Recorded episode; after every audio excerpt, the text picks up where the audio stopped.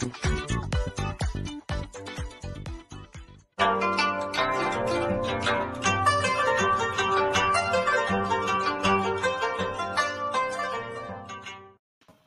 hola, hola, hola, ¿cómo están? Bienvenidas, bienvenidos. Ya estamos listos para lo gris y franco del Olimpo. Héctor Reyes, saludos. Ya gris apareció. ¿Dónde se metió gris? ¿Cómo andas, Héctor?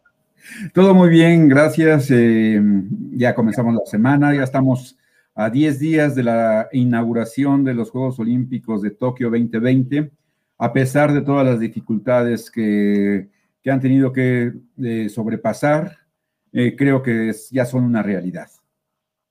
Exactamente, ya, ya es una, una realidad, aunque ya la antorcha está en Tokio, ¿no? Ya faltan dos semanas prácticamente para, para arrancar la actividad. Ojalá, ojalá que eh, no pase nada a mayores, porque por ahí, pues, están en estado de emergencia, hay que, hay que mencionarlo. Tokio está ha entrado en un estado de emergencia y pues esperemos que no haya malas noticias en, los próximas, en las próximas horas, aunque bueno, pues se tendrá que, que, estar checando todo este, todo este show gris. ¿Cómo andas? De repente te vimos toda tu mano ahí. ¿Cómo andas? Saludos. Hola, hola, muy, muy bien, sorry. Lo que pasa es que estoy aquí acomodando el audio. Está bien, está bien. Ahorita. No, muy bien. Aquí feliz de estar otro lunes con ustedes, hablando de a ver qué va a pasar. Sí, caray, bueno, pues creo que coincidimos en que vamos a tener Juegos Olímpicos, pero pues hay que esperar porque ahora sí que el COVID no le gusta el deporte, ¿verdad, Héctor? Eh, fíjate que es curioso porque tanto Alberto Lati como Katia López, Alberto Lati quien trabaja para Claro y para Fox y Katia para el de, México, hacían una analogía de Tokio en, relación al estado de emergencia.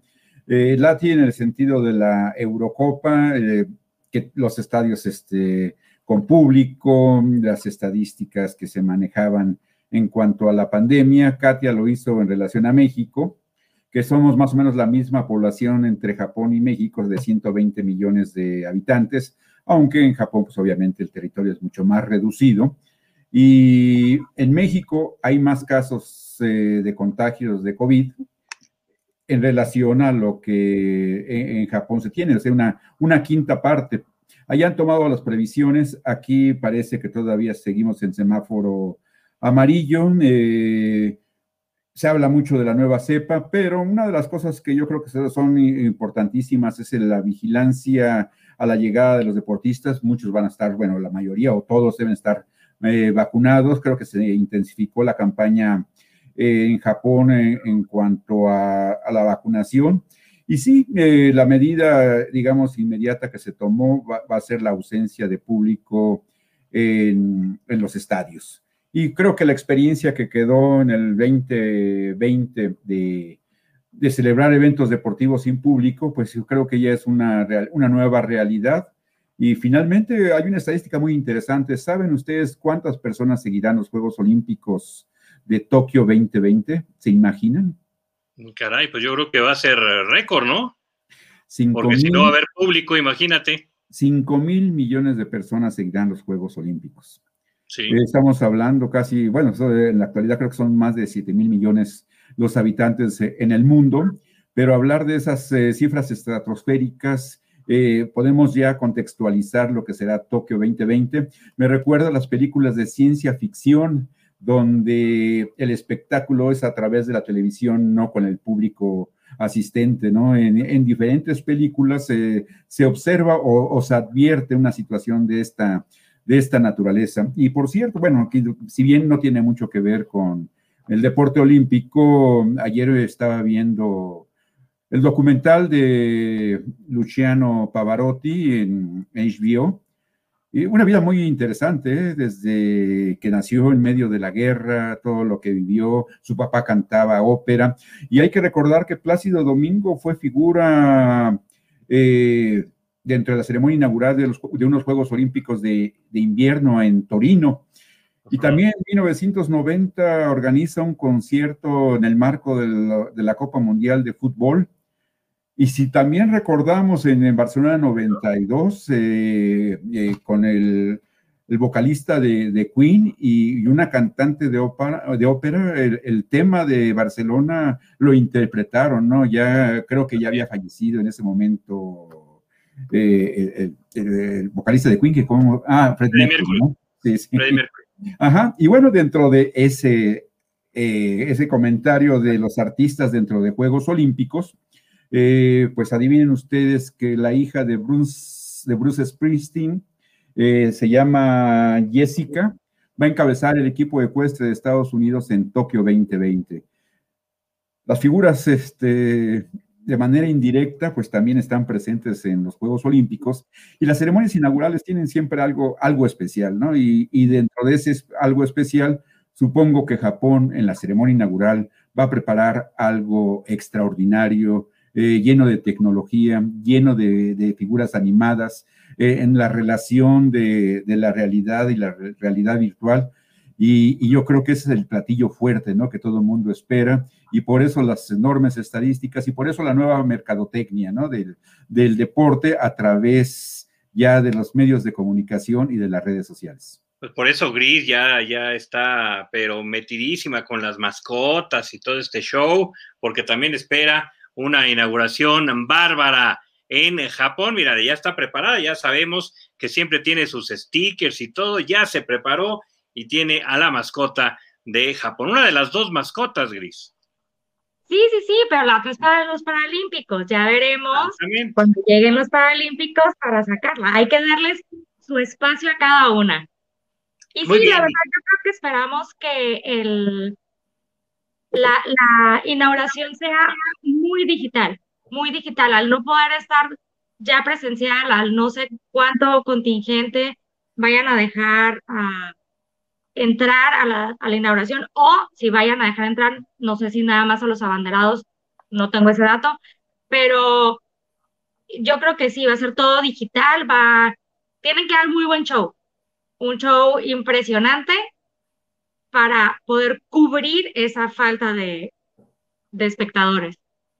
Pues sí, esperemos que sea un, un, gran espectáculo al inicio, aunque bueno, pues también vamos a ir día a día con lo que sucede también con la pandemia. Y de hecho, bueno, primero, antes de ir con la, con la imagen del Día Olímpica, Héctor Reyes, que ya nos estarás eh, mencionando sobre, sobre esta foto que tiene que ver con los clavados, pues vamos a recordar que en punto de las 9.30 o un poquito antes nos estaremos conectando con don Carlos Padilla, el presidente del Comité Olímpico Mexicano, para pues dialogar de pues todo este previo de la selección mexicana, de todo el equipo olímpico que va a estar disputando los Juegos ya en pocos días. La verdad, se nos ha ido, se nos ha ido muy rápido a pesar a pesar de que el año anterior, bueno, pues teníamos la lamentable noticia que se posponían los Juegos para el 2021. Y el próximo miércoles tenemos un Logris y Franco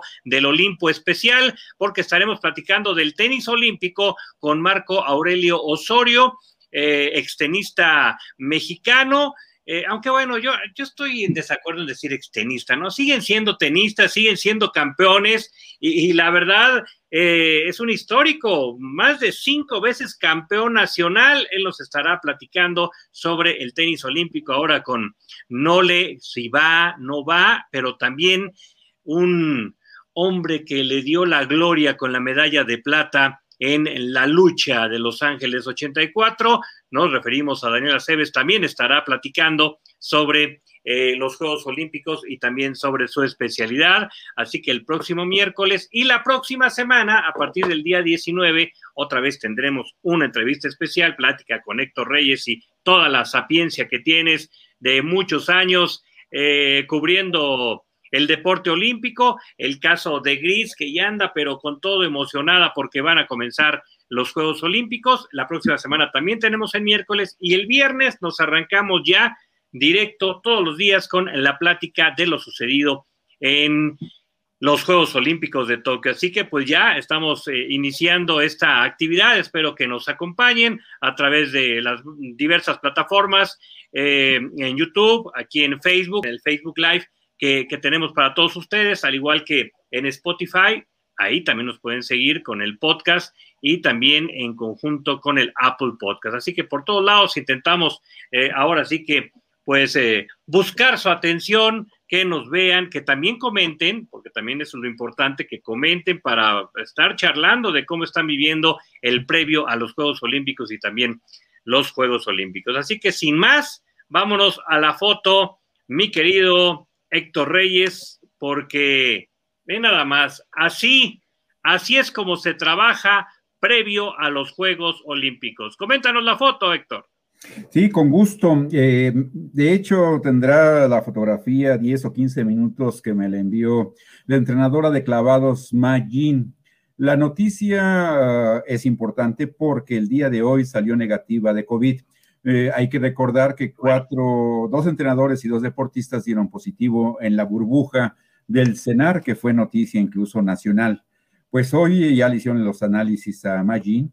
Podrá viajar a Tokio que eso es lo más importante. Majin tiene a Rommel Pacheco, eh, tiene a Lolita Hernández y Carolina Mendoza en sincronizados de, tres metros. Y si no mal recuerdo, también, eh, no sé si Lolita eh, vaya, a estar en la prueba individual de tres metros. Eso, sí, ah, no, no, bueno, no, lo recuerdo, pero sí está en sincronizados de tres metros y sí está Rommel Pacheco. Me estaba diciendo que está muy motivado. En la, fotografía, si observamos, hay un, hay un teléfono.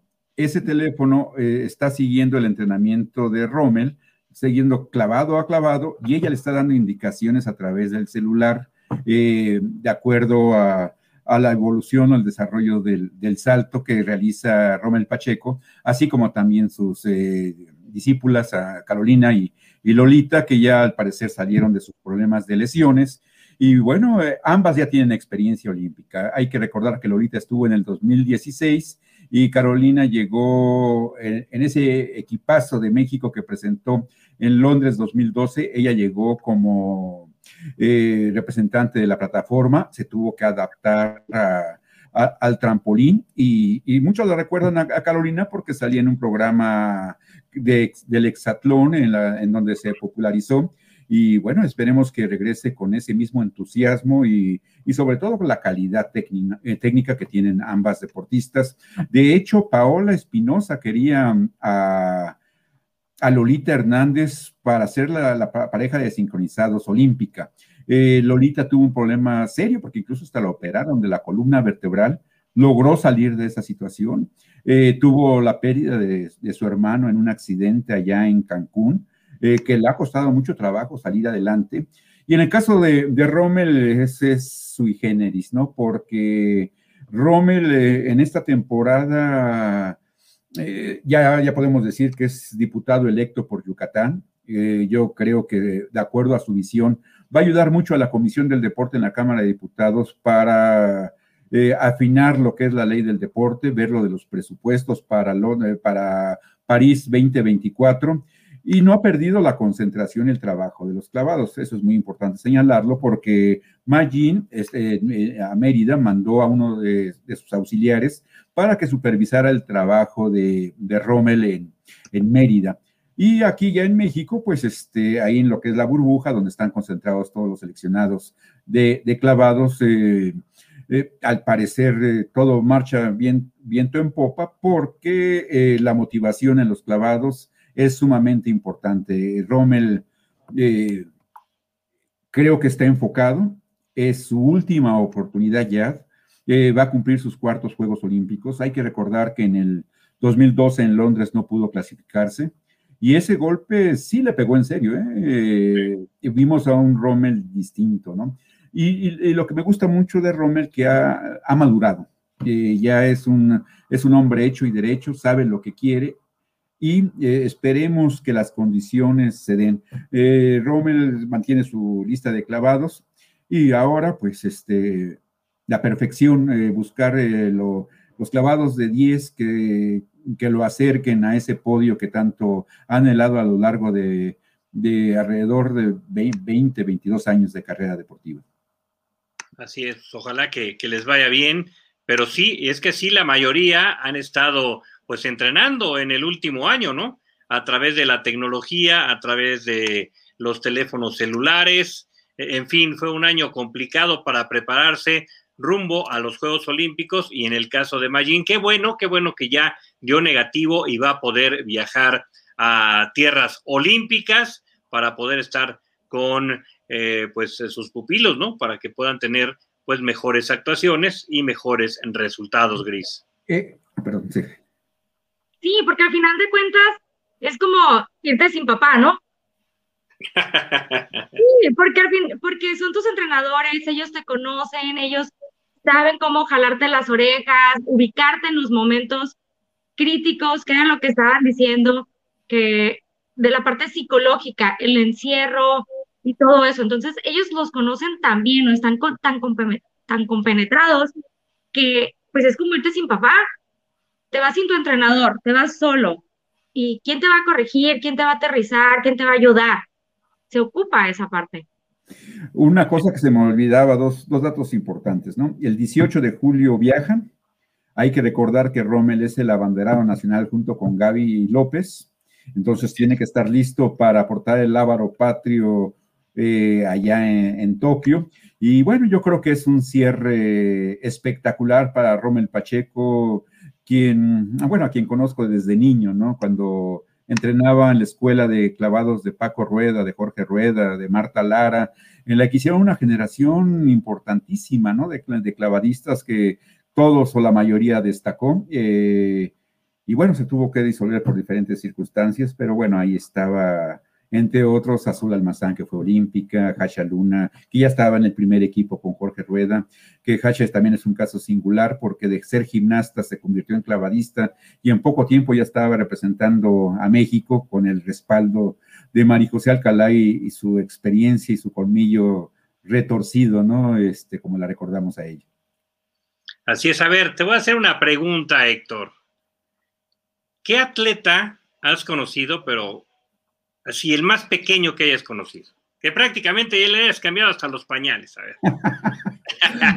Eh, pues no, pero bueno, de los, eh, de la, digamos que de, las figuras eh, que desde infantiles las, las vi, pues bueno, puedo, puedo comentarte que quizá la primera entrevista, el primer reportaje para televisión que se le hizo, aunque no va a ser olímpico en esta ocasión, de Randall Willars, ahí en el Ceforma, todavía era un pequeñito de, no, no recuerdo si tendría 8 o 10 años ya, este, bueno, desde que llegó con Magin, eh, y ya, ya, ya despuntaba. De, eh, hecho, Randall hay que recordar que es campeón olímpico de la juventud, y, realmente es la, una de las sorpresas no esperadas de, del equipo mexicano de clavados y del equipo olímpico en general, porque eh, Randa lo tiene todo, al grado de que los chinos le tenían, bueno, le tienen respeto, y aún así, a pesar de su, de su nivel, eh, un error eh, te saca, ¿no? De,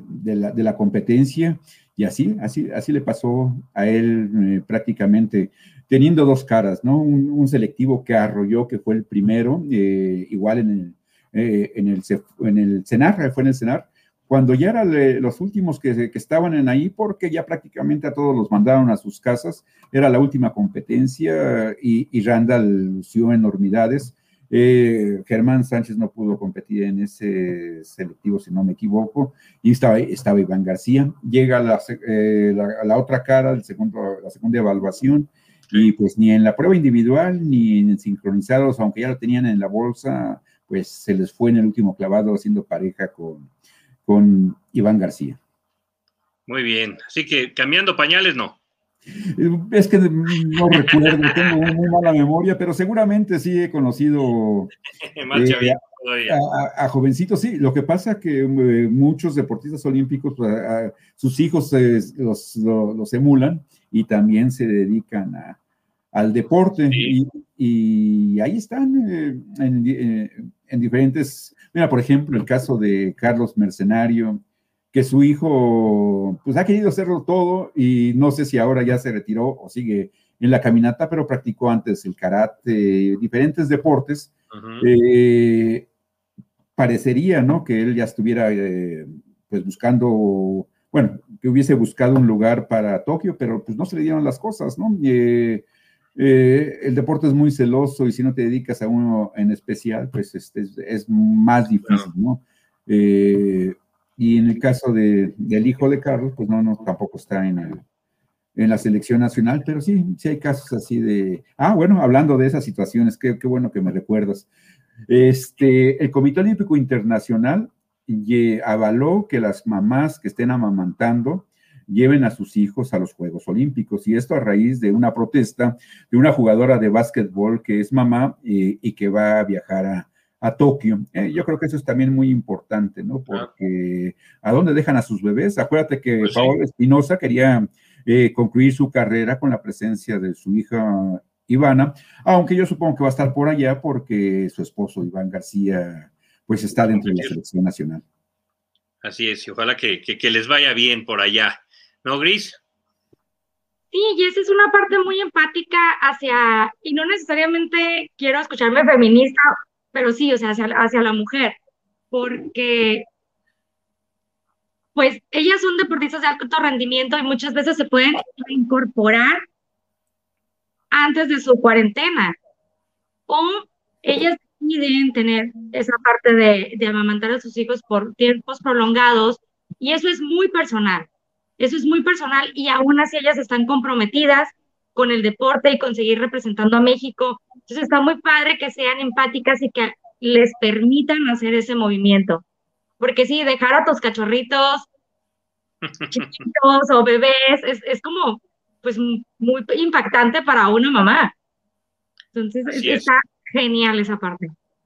Sí, la verdad, ahora en, en, la nueva época en la que vivimos, qué bueno, qué bueno que se incluya también esta, esta opción, mientras también pues, no se afecte todo, todo el, el deporte, ¿no? Y también al, al, equipo y demás. Y bueno, es que es un tema, temas, temas complicados que pues poco a poco se tienen que ir adaptando en el deporte y en la vida misma, ¿eh? En cualquier actividad.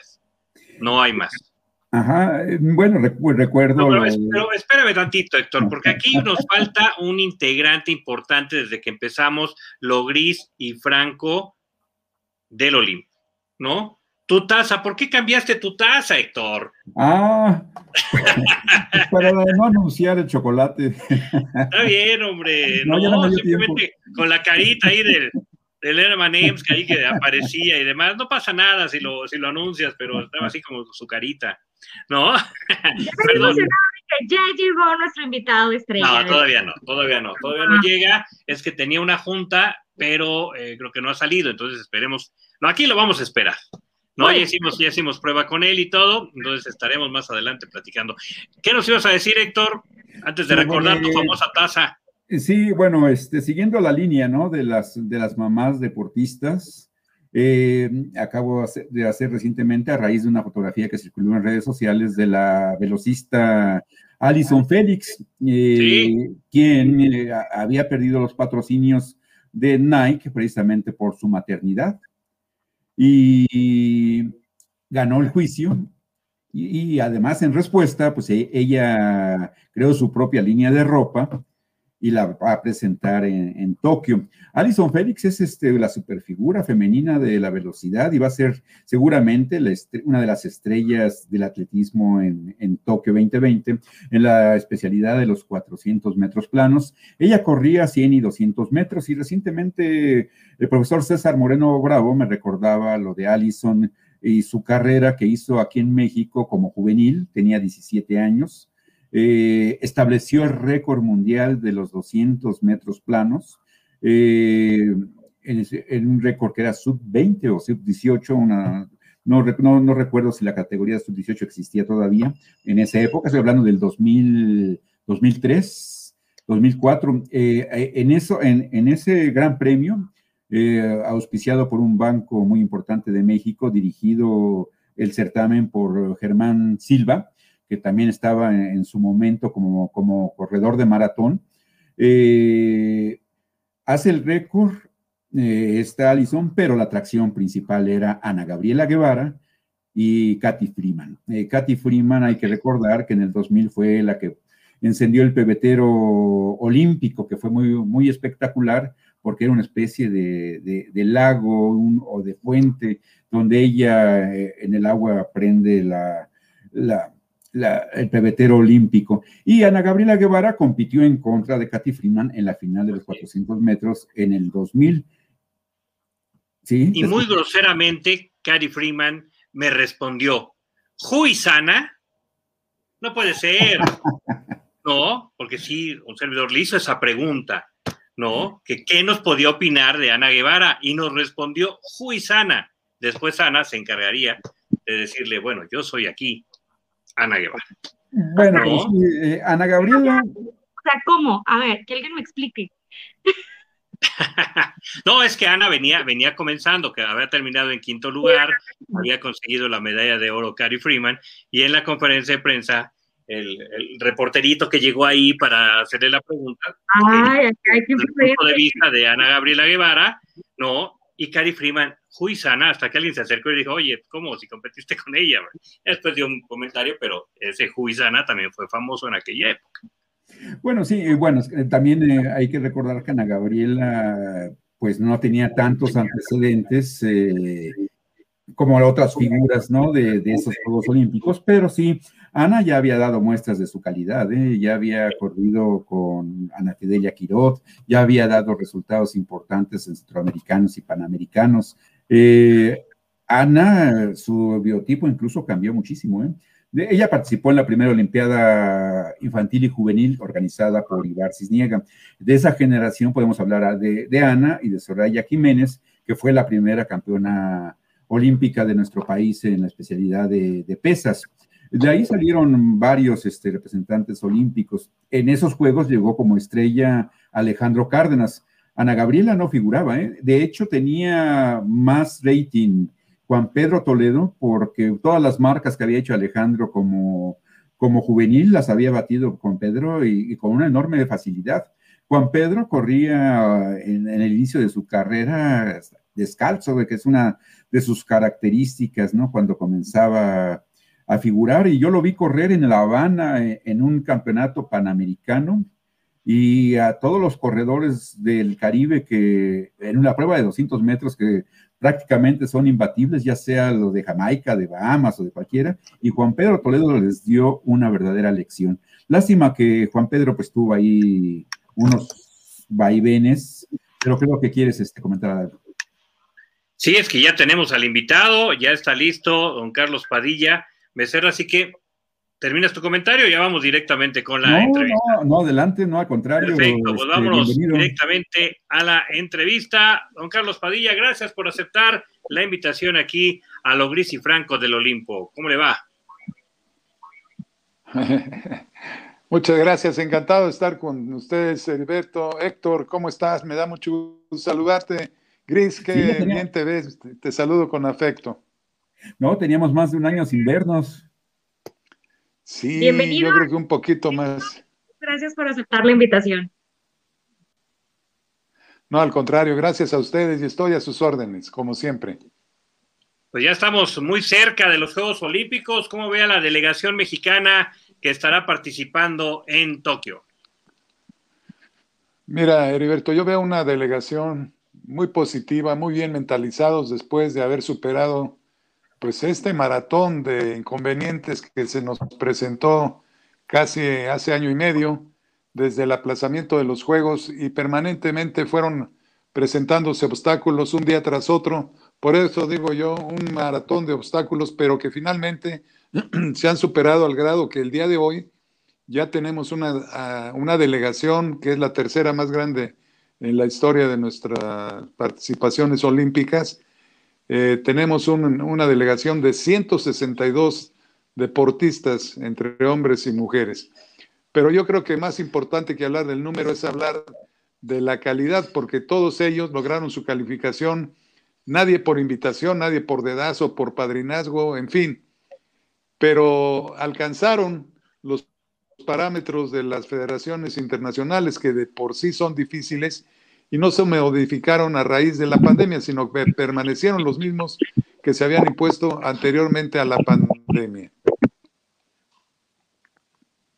Así es, efectivamente, Héctor.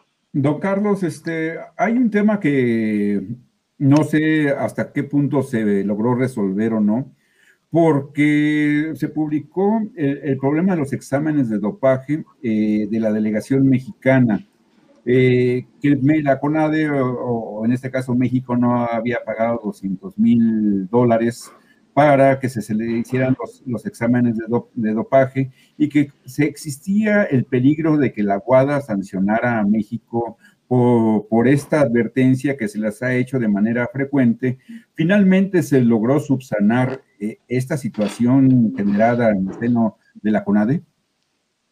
Mira, en la última plática que tuve yo con su titular, con Ana Gabriela Guevara, ella me indicó que ya tenía la suficiencia presupuestal que le, le eh, proporcionó directamente el secretario de Hacienda, que que ya Arturo, que ya está por, precisamente por dejar la secretaría, y que con esto se subsanaba ya, porque sí había pruebas que estaban pendientes, sí estaban las pruebas ya en el laboratorio de Cuba, pero estaban pendientes de la realización de las mismas. En ese sentido, yo creo que esperamos no tener una noticia desagradable, pero por lo que Ana Gabriela me comentó, entiendo que ya está subsanado totalmente este asunto. Muy bien, Gris. Sí, ahorita que estaba comentando de obstáculos, una disculpa porque tuve fallas técnicas, que estaba comentando de obstáculos.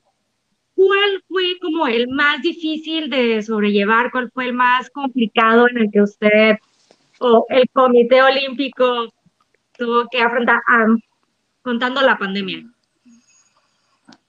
Mira, yo creo que no fue solo el Comité Olímpico, sino la familia olímpica, todos los atletas que se estaban preparando o que ya habían logrado su calificación a Juegos Olímpicos, de repente se les cortó el proceso a pesar de que ya estaban preparados para iniciar sus competencias en el, nivel de la curva que se requería. Y esto pues motivó que se hiciera un replanteamiento con las federaciones nacionales, con los entrenadores, para poder replantear las curvas de entrenamiento y de esta manera llegar en las mejores condiciones a los Juegos Olímpicos. Yo creo que ese es un gran obstáculo que se ha ido venciendo, pero también es importante que desde el principio nuestros atletas en sus cocheras, en, su, en el pasillo de su departamento donde habitan, en sus lugares de origen, fueron adaptando pues pequeños gimnasios que les permitieran conservar esa situación de, de buena condición de acondicionamiento físico y, posteriormente, cuando ya se fue abriendo la posibilidad de salir a entrenar, los que primero lo hicieron fueron los que podían practicar al aire libre, y me refiero a tiro deportivo, tiro con arco, eh, desde luego eh, remo, eh, este, canotaje, etcétera, ecuestre, esos deportes, ciclismo de montaña y ciclismo de ruta, esos deportes ya empezaron a tener una mayor oportunidad de prepararse y se han logrado buenas calificaciones. Pero luego, aquí tengo que hacer mención a que los institutos estatales nos apoyaron conjuntamente organizados y, coordinados con los presidentes de las federaciones nacionales para que los deportistas pudieran seguir entrenando o preparándose para la calificación que se logró. Don Carlos, ¿qué opinión le merece el que estén llegando los atletas, no solamente mexicanos, de todo el mundo, a tierras olímpicas, pero en un estado de emergencia en el que se encuentra Japón. ¿Preocupa esta situación? Mm, mira, te lo comento porque he estado en contacto yo directamente, inclusive con el eh, gobernador Yusaki de Hiroshima, con quien tengo muy buena relación, porque ahí es donde estamos Ahora están concentrados los que han llegado a Japón en su, en su preparación previa y con las autoridades sanitarias, el Comité Olímpico Internacional. Y esta medida se dio extrema precisamente para tratar de evitar problemas y darle la estabilidad emocional no solo a la población, sino también a los atletas que estarán en Japón y saben que está resguardado todo el lugar donde ellos van a estar. Yo creo que eso es muy bueno y el hecho de que no haya asistencia de espectadores a los juegos, pues también brinda un poco del aspecto de seguridad sanitaria para los deportistas en la certeza de que nadie podrá llevarles el virus para una probable contaminación. Don Carlos, eh, se acaba de celebrar el abanderamiento de México en el CENAR eh, con la presencia del presidente Andrés Manuel López Obrador. Y la característica de este abanderamiento fue la presencia de dos abanderados, que es Romel Pacheco, bueno, Gaby López, golfista, y, y Romel Pacheco, lo que no se había dado en los 23 abanderamientos de la historia de nuestro país. Eh, pero le pregunto esto, eh, ¿se hizo porque nada más van a desfilar en la ceremonia inaugural dos deportistas o sí se va a poder, eh, poder desfilar todo el contingente durante la ceremonia inaugural? Mira, Héctor, qué buena es la pregunta porque desde, desde los principios para estos Juegos Olímpicos, una de las preocupaciones del presidente Thomas Bach, presidente del Comité Olímpico Internacional, fue precisamente la equidad de género. Y por ello convocó a los países en una invitación para que se convocara precisamente a la población eh, de, de las familias olímpicas de cada país para elegir un abanderado y una abanderada por primera vez en la historia olímpica esto sucede. Mira, hasta el día de hoy, te voy a decir, hasta el día de hoy, que así se entienda, porque mañana puede cambiar, hasta el día de hoy, las que están autorizados para cualquier país, y te menciono a Estados Unidos, Alemania, cualquier país, tiene autorizados 10 hombres, 10 mujeres, atletas, el abanderado, la abanderada, y en la parte posterior de este contingente de 22 irán otros tres elementos, el jefe de misión, una doctora, y un entrenador, con, lo cual da un total de 25. Mañana ojalá que se diga que pueden participar todos los que estén presentes y estamos preparados porque toda la delegación mexicana contará precisamente con el uniforme que para mí de veras es muy bonito, viste mucho y sobre todo tiene un mensaje de nuestra cultura mexicana y el arte que se tiene a través del bordado. Fíjese que me recordó esa bermuda de Gaby López que se precisamente está mostrando ahí, con el, bueno, con los vivos de, la cultura oaxaqueña, al parecer, ¿no? Si no, si no me equivoco. Pero en, Japón es muy común, ¿no? Las bermudas con, em, la población femenina de, allá de, Japón. Y, bueno, estamos en verano, ya viene, hoy entró la canígula eh, en, el verano centro norte del, mundo. Y, bien, este, ¿qué va a pasar con los que no van a desfilar? Eh, ¿Van a estar en las tribunas? ¿Y, cómo se va a hacer la elección de los 20, de los 20, bueno, de los, de los atletas que van a estar en el desfile? ¿Va a ser por sorteo? Eh, eh, ¿Por deporte? ¿Cuál es la visión que tienen ustedes? Mira, el jefe de misión tendrá que resolver este tema, quiénes son las y los que desfilan, porque normalmente ese es un problema en el que nos enfrentamos en todos los juegos, dado que algunos atletas que quieren participar, pues no es posible porque, te voy a decir, por ejemplo, gimnasia. Alexa eh, prácticamente al otro día ya está compitiendo. Tiro con arco, empiezan el día 22 y el día 23 están en un selectivo entonces ya no podrían participar. Pero como ellos hay atletas que están muy próximos a su competencia y no conviene que se desgasten en el, abanderamiento, aunque el abanderamiento hasta donde se ha dicho hoy también es pasa el contingente de cada país, da la vuelta olímpica al estadio y vuelve a abordar el vehículo en el que se fue trasladado de la, de la villa al estadio estadio y del estadio a la villa. Eso es todo lo que va a hacer. Pero tampoco en las gradas va a haber deportistas. Así es, Cris. Y esto es, o sea, está muy padre que lo hagan de esa manera, pero aparte del contingente mexicano ya llevas todo su kit de seguridad, ¿no? Estaba viendo que llevan un kit ahí muy completo para ellos poderse cuidar y aparte el contagio y la, burbuja, el búnker donde están ellos en aislamiento. Si llevan un kit muy completo de nanotecnología, precisamente un kit de, de, bioseguridad con nanotecnología, que es lo más avanzado que hay, y que también se lo agradezco al patrocinador que nos ha hecho el favor de apoyarnos, como también a quienes nos patrocinan los exámenes previos para poder abordar el avión y llegar a Tokio, porque mira, voy a, voy a tocar otro tema, pero está relacionado.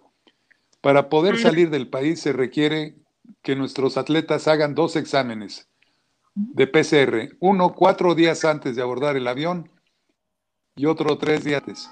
Si estos dos exámenes resultan negativos, el laboratorio tendrá el director del laboratorio, que es uno nada más en cada país autorizado, tiene que la firma autógrafa en el certificado de no COVID y el sello de goma, la antigüita, donde esté el sello y la, y la firma autógrafa. Tres documentos hay que presentar para abordar el vuelo. Pasaporte, acreditación y certificado no COVID. Y al llegar a Japón, ahí en Tokio, en Narita, les van a pedir estos documentos, pero inmediatamente pasarán a hacer otra prueba de COVID. Y si esto resulta positivo, que esperamos que no, ahí sí se aísla 14 días quien resultara positivo. Esperamos que esto no se dé, aunque sí les ha sucedido a otros dos países. Sin embargo, yo creo que hemos cuidado tanto el aspecto de la vacunación y todos los cuidados que se ha tenido con los atletas, que yo estoy esperando que no haya sorpresas desagradables en este sentido. Sí, de las últimas sorpresas fue el caso del entrenador Amagin y otros que también resultaron positivos. Ya eh, reportan que el entrenador Amagin está en negativo, pero tiene que pasar otra prueba para poder hacer el viaje, ¿no? Según lo que nos va comentando. Son dos pruebas. Son, dos, pruebas. Sí, Magin reportó hoy, me reportó que ya salió negativa de la primera. Esperamos que en la segunda también pero al llegar a Japón le van a hacer a ella nuevamente otra prueba, como a todos. Y tendrá que declarar que está saliendo del tema de haber estado contaminada de COVID. Sí, de hecho estaba viendo a los de fútbol que llegaron y de repente era como, pues sí, todo padre, el viaje cansadito, pero aparte los detuvieron unas horas en el, en el aeropuerto para hacerle todos esos protocolos y de repente es como, ah, el viaje está cansado y estuvo ahí medio chistoso el video que me tocó ver, pero pues es parte de lo que tienen que cumplir los, los deportistas y se tiene que entender que es una situación especial, que está muy padre que nos dejaron hacer los Juegos Olímpicos, pero tenemos que seguir con ese protocolo de cubrebocas. Sí, Gris, sí, Tigres, es, un, son unos juegos totalmente diferentes a los que todos conocemos. Aquí va a prevalecer mucho la burbuja sanitaria, donde no te puedes salir de la burbuja, dado que todos los que entremos a Japón tenemos que llevar en el teléfono celular una aplicación donde nos van a detectar si nos salimos de la burbuja. Hay que estar reportando en esa aplicación si alguien está mal, reportarlo de inmediato y si alguien, no me refiero únicamente al, tema de, una delegación, sino que algún periodista se saliera de lo que tiene programado o rompiera la burbuja, inmediatamente lo van a detectar y lo van a regresar al, país de origen. Eh, dentro de las medidas sanitarias que se han este, implementado, eh, mi, duda eh, eh, mm, me surge en el sentido de las habitaciones dentro de la villa. Normalmente había o, dos camas o había literas, se congregaban muchos deportistas en una sola habitación por falta de espacio. dentro de la logística de las exigencias, ahora, ¿cómo van a dormir en la villa? De qué manera van a entrar y salir los deportistas y si va a haber izamiento de bandera también o, se va a hacer también con un número reducido de deportistas. A ver, a ver, este, Héctor, ya me preguntaste muchas cosas, te las voy a contestar todas, pero todas son muy importantes. ¿Y eso, y eso que hoy no le hizo examen, don Carlos. No, no, no, eh, Héctor, Héctor se las gasta solo.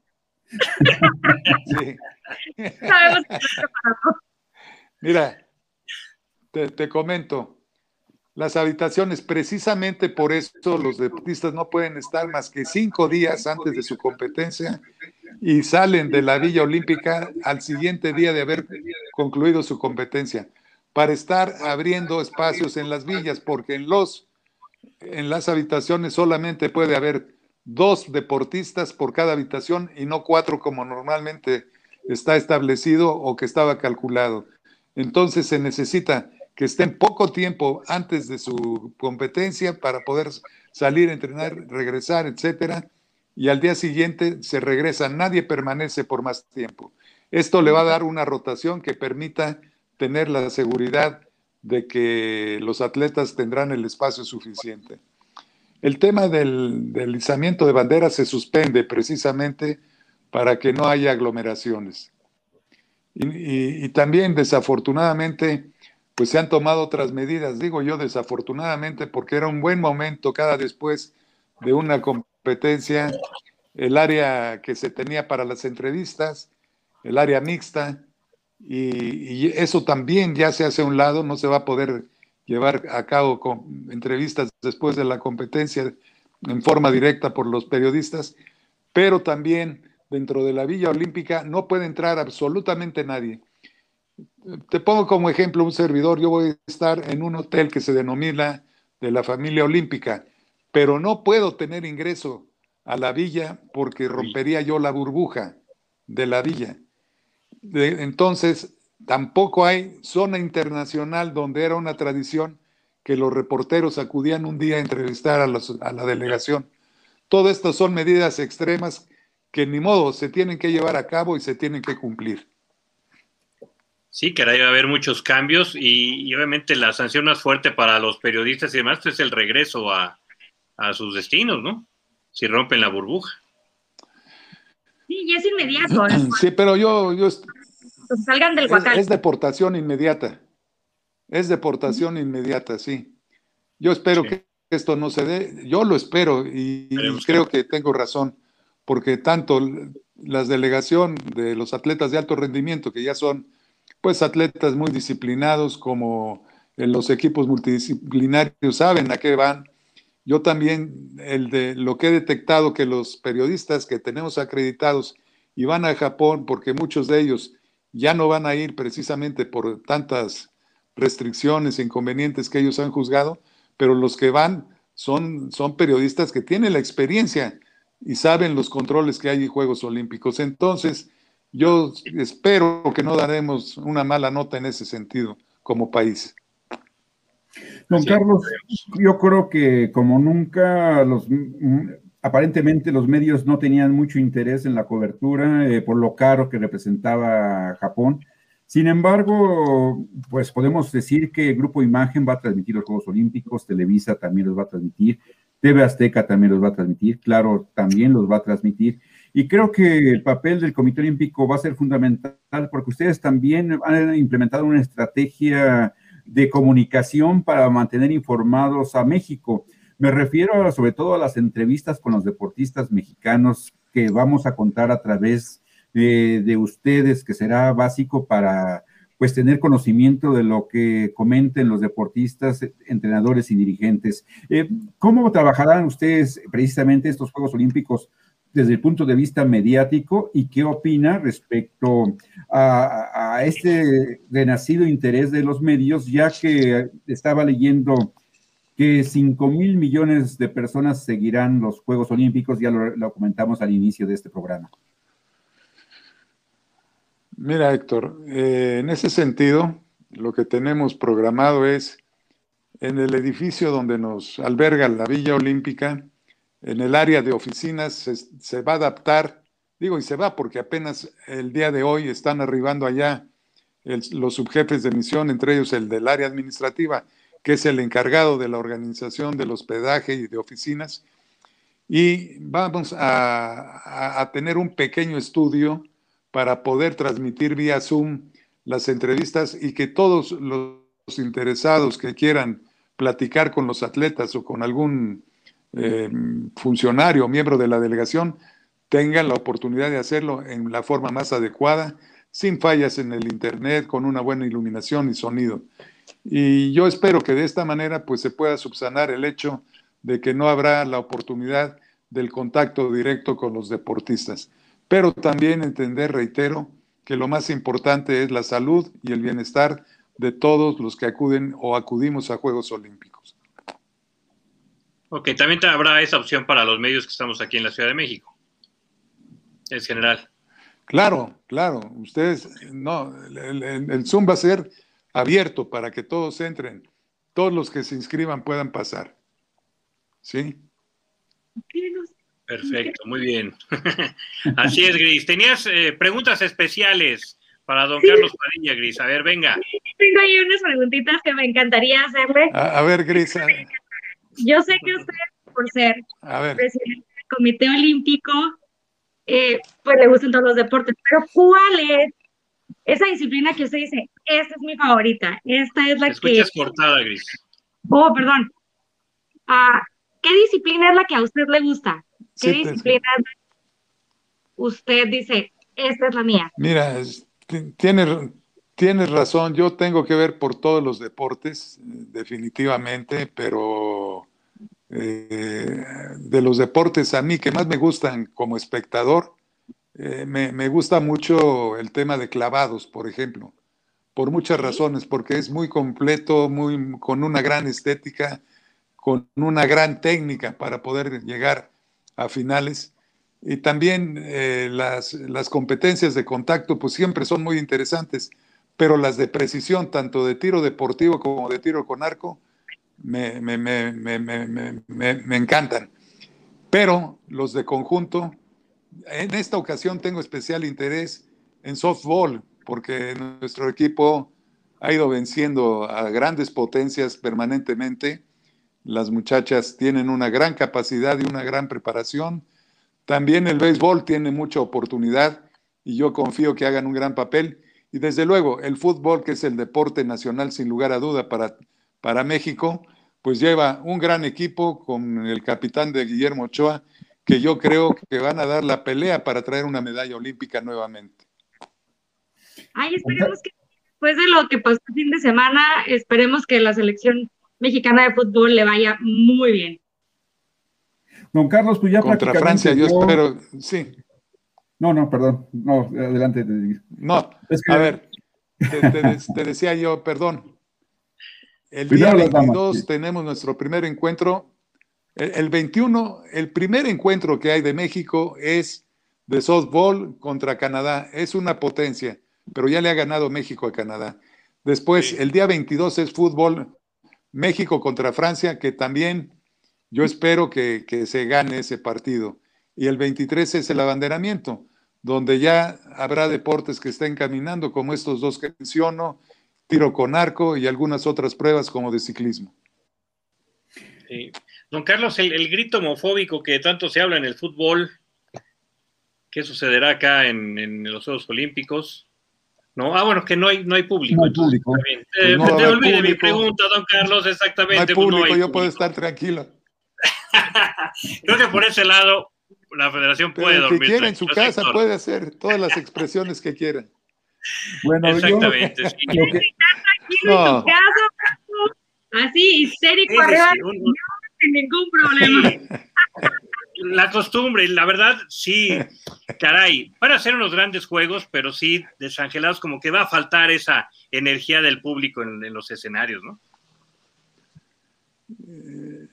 ¿Sabes qué? Me enteré hoy, Heriberto, que los grandes consorcios están eh, llevando a cabo una inversión muy fuerte para, para que haya robots en las tribunas y con, y con, los, con los idiomas de los equipos que estén compitiendo.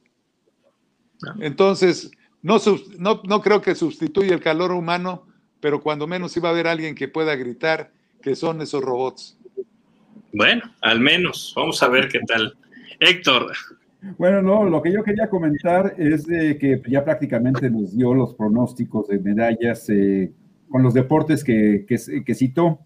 Eh, sin embargo, bueno, eh, desde el punto de vista oficial, ha manifestado que esperan superar lo realizado en Río de Janeiro. Y por el lado de la CONADE, superar lo realizado en México 68.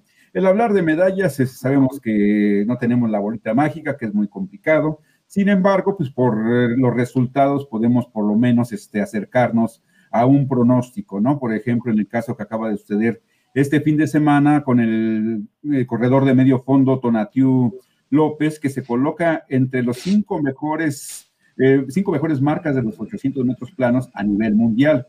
Eh, digamos que son de las cartas que tenemos ahí, pues nuevas, ¿no? Los nuevos haces, o el caso de la de lucha eh, olímpica en su primera participación, Jane Valencia, que la campeona mundial la evitó precisamente para enfrentarla ya en Juegos Olímpicos y es otra de las cartas que no, se han mencionado todavía, pero que México tiene ese potencial de aspirar a las finales y posteriormente a lo que serán eh, el ascenso al, podio. Eh, ¿Qué nos puede decir ¿no? respecto a, esta divergencia ¿no? con ADE, Comité Olímpico, en cuanto a, su visualización técnica?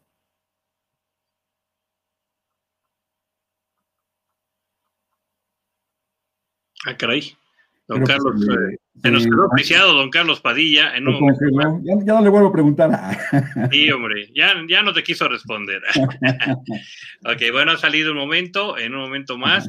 Tardaste mucho en la pregunta, Héctor, ya se, se, acabó el tiempo, ¿no? No, no, ya no lo escuché. Ya, estaba, congelado. No, lo tengo, lo tengo aquí, nada más que si hay un problema con el internet de don Carlos Padilla Becerra, en un momento más estará con nosotros, ya lo está intentando, en un momento más estará eh, respondiendo las preguntas que, faltan muy amablemente y la verdad queremos agradecer por ese tiempo que nos da en lo gris y franco del Olimpo. Así pues, las cosas. Eh, nos, dio, muchas noticias, ¿eh? Sí, sí, sí. sí hay, muchas, notas. ¿no? También que estaremos dando ya el, el resumen en un post, ¿no? Eh, alterno a, la, entrevista. Aquí ya se está conectando, de hecho yo lo alcanzo a ver, ¿no? Pero no alcanzamos a ver eh, todavía la cámara y obviamente también el micrófono no debe estar conectado. Ahora sí ya, ya lo tenemos, así que vámonos directamente con don Carlos Padilla. Sí, me está. Se estaba preguntando. contigo. Sí, sí, le preguntaba sobre el pronóstico, ¿no? La CONADE da eh, eh, como pronóstico la idea de superar lo realizado en México 68, que serían más de nueve medallas, y en su caso son eh, mejorar lo realizado en el Río de Janeiro o igualar lo que serían cinco preseas. Eh, pero de acuerdo a lo que se ha dado en el contexto de la delegación mexicana, sus actuaciones recientes y la posición que tienen los mexicanos en el ranking mundial en muchas de las especialidades, ¿cuál, ¿Cuál es su postura desde el punto de vista técnico en cuanto a este tema tan delicado? Porque no tenemos, como decía, la burbuja de cristal. Mira, sí es delicado, Héctor, porque al no haber campeonatos mundiales, al no haber competencias de copia mundial o de eventos preolímpicos, no hay con quién comparar o darnos cuenta de los países contra los que pensamos que podemos competir, cómo van sus atletas. Sin embargo, sí te digo que va una delegación muy mentalizada, muy bien preparada, pero también en los rankings mundiales, eh, como en el caso de golf, tanto varonil como femenil, yo le veo muchas posibilidades, ecuestre, desde luego tiro deportivo, también tenemos ahí tanto en varonil como en femenil, o en la prueba mixta, también ahí tenemos posibilidades como en tiro con arco en prueba mixta. Eh, eh, en ciclismo, ciclismo varonil y femenil también. Tenemos varias posibilidades y yo espero que se concreten porque en Juegos Olímpicos pasan muchas, muchas situaciones que pueden predecir y llegar a una final. Juegos Olímpicos siempre son Juegos Olímpicos y puede variar todo. Espero que todo cambie a favor de México. Sí, sí, sí, Gris. Venga, todavía tienes preguntas por ahí. No, yo tengo muchas. Y dudas, no, no es cierto. Sí, pero, ok. Retomando ya la parte de, de Carlos Padilla. ¿Cuál cree usted que es ah, la disciplina que podemos desarrollar un poquito más o a la que se le puede dar un poquito más de apoyo por las infraestructuras que tenemos? ¿Cuál, cuál es la que podemos ahí desarrollar un poquito más? Se nos volvió a ok. A ver, vamos a ver si en un momento más eh, este internet que anda atorándose un poquito, ¿no? Vamos a ver.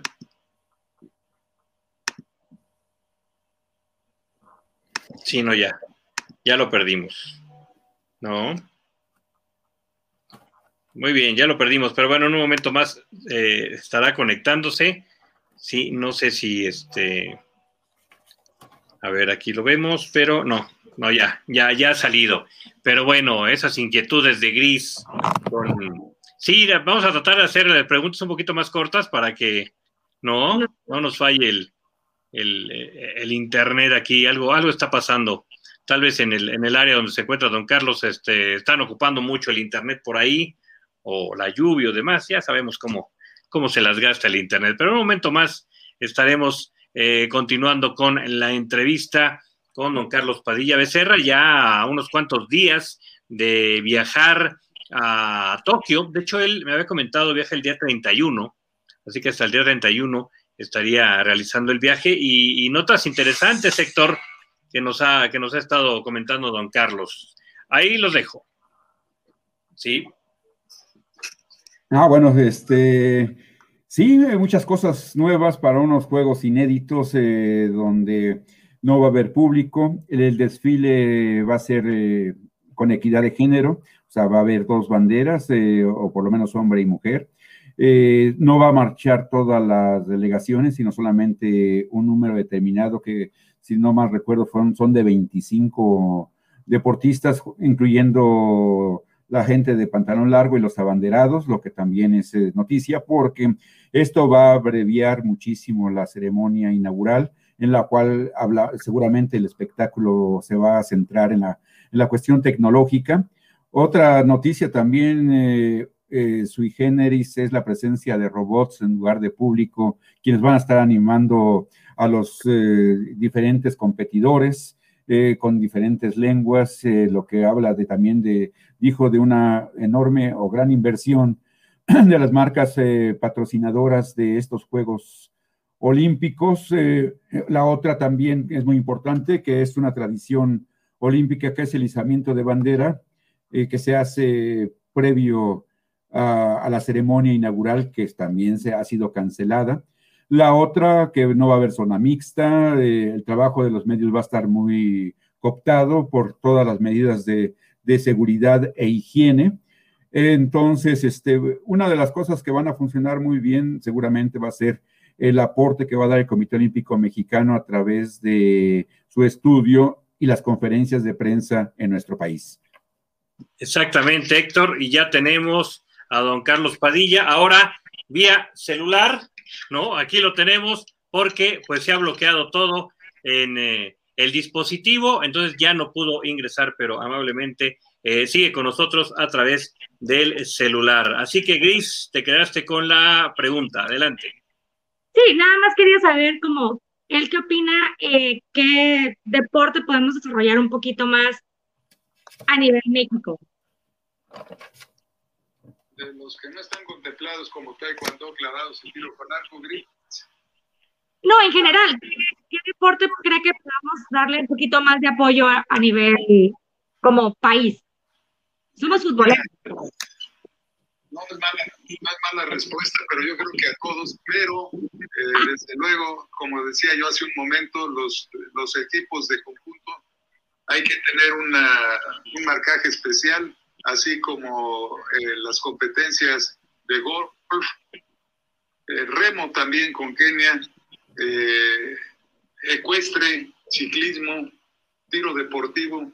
Hay deportes donde tenemos que poner una atención especial, pero ninguno, ninguno deja de ser importante para todos. Yo creo que ojalá, ojalá que las televisoras en México puedan llevar pues la mayoría de los eventos para poder participar la población mirando a sus deportistas y no olvidar también que llevamos cartas muy fuertes en atletismo. Eso es importante destacarlo. Héctor. Eh, sí, don Carlos, el 74% de las integrantes de la, delegación mexicana será su primera, su primera vez en Juegos Olímpicos y de los cuales eh, tenemos 16 que repiten, eh, van por sus segundos Juegos Olímpicos. Tenemos cuatro atletas que ya serán sus cuartos Juegos Olímpicos, me refiero a Rommel Pacheco, Horacio Nava, Nuria Diosdado y Aida Román. Ya con tres Juegos Olímpicos tenemos Iván García, el Castillo, Alejandra Valencia, eh, bueno, que van por sus terceros Juegos, ¿eh? Alejandra Valencia, Claudia Rivas, Crisanto Grajales y Demita Vega y Daniel Corral. O sea, dentro de todo observamos una delegación con experiencia y juventud y, yo creo que eso es importante, ¿no? Para las aspiraciones que tiene México en estos Juegos Olímpicos. Desde luego, Héctor, pero el espíritu de grupo que ellos llevan es muy importante y creo que de eso depende mucho también, no solo el jefe de misión, sino todos los entrenadores para que continúe esta concordia, esta convivencia y vayan pues precisamente motivados los atletas en un buen ambiente interno en la villa y dentro de la delegación.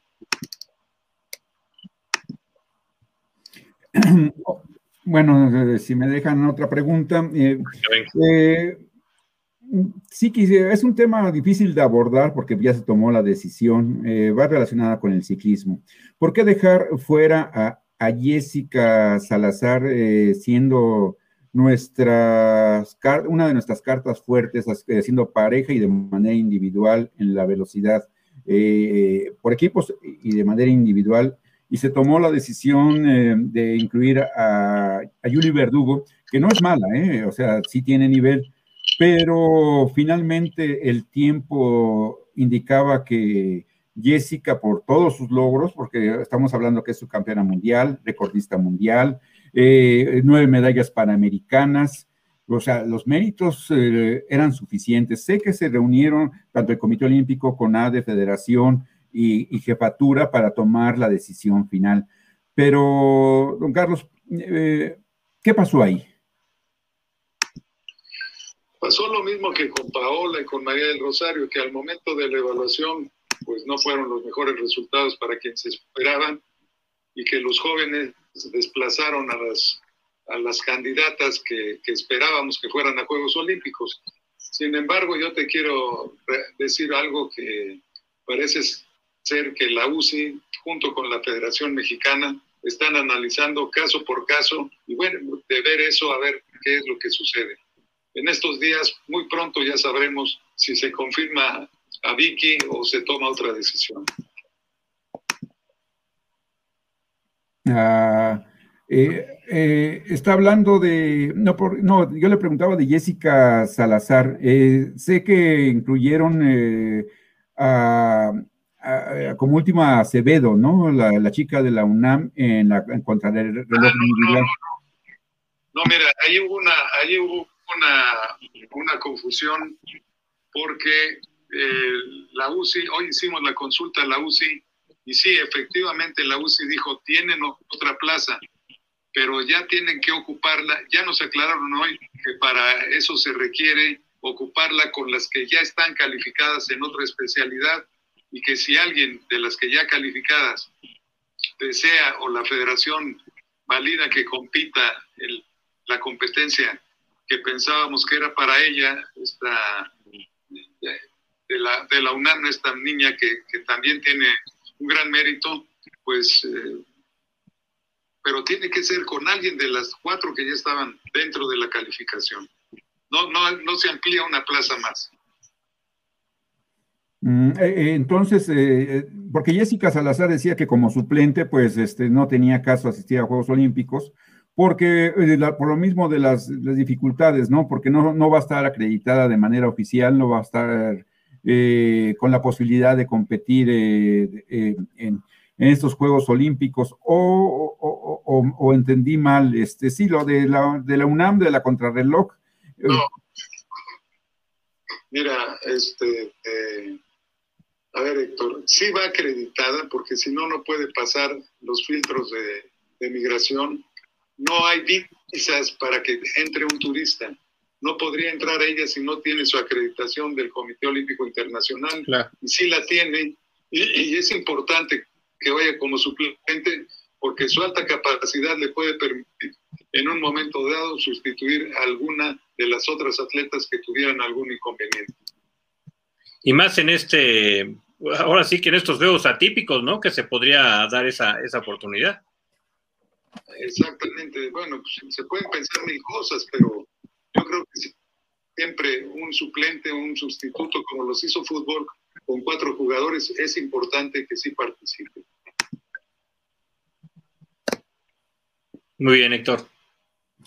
Eh, bueno, eh, mencionaba a María Espinosa, a Paola Espinosa, eh, pues que el tiempo sí, posiblemente llegó para ellas, pero sí, es, es lamentable, ¿verdad? Que atletas con tanto merecimiento, pues finalmente hayan quedado fuera de Juegos Olímpicos en este relevo generacional.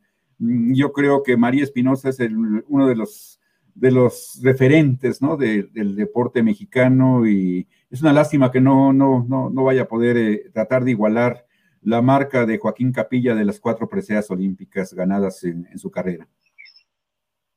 Sí, pero a veces no da. Esos resultados yo hubiera jurado, así literalmente que iba a ir María del Rosario, y bueno, las condiciones no se dan, pero ella con una gran calidad le desea el mayor de los éxitos a quien la derrotó para ir a Juegos Olímpicos. Así es, sobre todo ya, pues ya tomando ese, ese papel, ¿no? De, pues ya quedé fuera de los Juegos Olímpicos y ahora apoyar a la delegación olímpica, que es lo, que es lo importante, ¿no? Es correcto.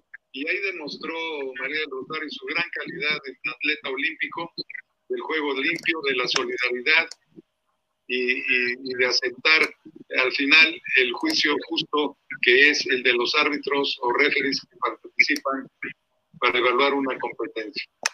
Así es, don Carlos. A ver, Gris, ¿querías preguntar algo? Eh, dinos, dinos, porque se nos acaba el tiempo. Ok, hago mi última pregunta. Venga. Ok, yo tengo una pregunta y es, Carlos Padilla, ¿qué legado quiere dejar en el deporte mexicano? ¿Cómo quiere que lo recordemos? ¿Cuál es su objetivo? Mira, yo, yo, yo lo que he procurado es dar mi esfuerzo máximo sin menoscabo de, que se entregue todo lo que uno puede hacer sin, sin pensar que pudiera haber algo más adelante. Para mí es importante hacer lo que tengo que hacer. Yo creo que el legado que, que, a mí me gustaría dejar es precisamente la preocupación por la independencia del Comité Olímpico y de que no se violente esa autonomía. La Carta Olímpica es muy exigente y celoso el Comité Olímpico Internacional de que se respete. Acordémonos que hace algunos años precisamente para los Juegos de Río de Janeiro, estuvieron a punto de que por injerencia gubernamental México no pudiera ir a los Juegos. Y ese yo creo que lo, lo más importante para mí es haber logrado que se respetara esa autonomía y se respetara la Carta Olímpica. En eso tuvo que ver mucho también el apoyo del Comité Olímpico Internacional y en su momento que el presidente de la República retomara el, el caso y metiera orden para quien estaba violentando la autonomía olímpica. don Carlos. A ver, Héctor, adelante. Este, don Carlos, eh, ¿cuál es la relación real eh, de Comité Olímpico y CONADE? ¿Cuál es la relación eh, con Ana Gabriela Guevara? Esto por un lado, por las declaraciones que hicieron en torno a Paola Espinosa, que porque había ido con usted, la había regado eh, no tomar partido por la CONADE. Eso por un lado. Y la otra, si off the record, mencionaron de cuánto va a ser la premiación por medallas y de, los integrantes de la delegación a, Tokio 2020. ¿Nos podría adelantar algo? Bueno, a ver, mi querido Héctor. La primera, la relación con CONADE es una relación respetuosa, institucional, y con Ana Gabriela Guevara tengo una relación de, amigos de hace mucho tiempo y eso ha facilitado muchas cosas. Lo que sí te puedo decir es que pues, lo que Paola dijo, y sí, efectivamente estuvo en el Comité Olímpico, analizamos algunos temas, Pero yo no creo que eso haya sido lo, fundamental para que Paola quede fuera, sino la calificación final que se logró al momento de la evaluación. En cuanto a los premios, el señor presidente de la República anunció que todos los que participaran en los Juegos Olímpicos, y me refiero a entrenadores, a mecánicos, caballerangos, fisiatras, médicos, etcétera, recibirían un estímulo económico una vez que regresara toda la delegación de los Juegos Olímpicos. Y tampoco se mencionó cuál es el monto del estímulo por medalla, que esperamos que sea más generoso que en otras ocasiones. Muy bien.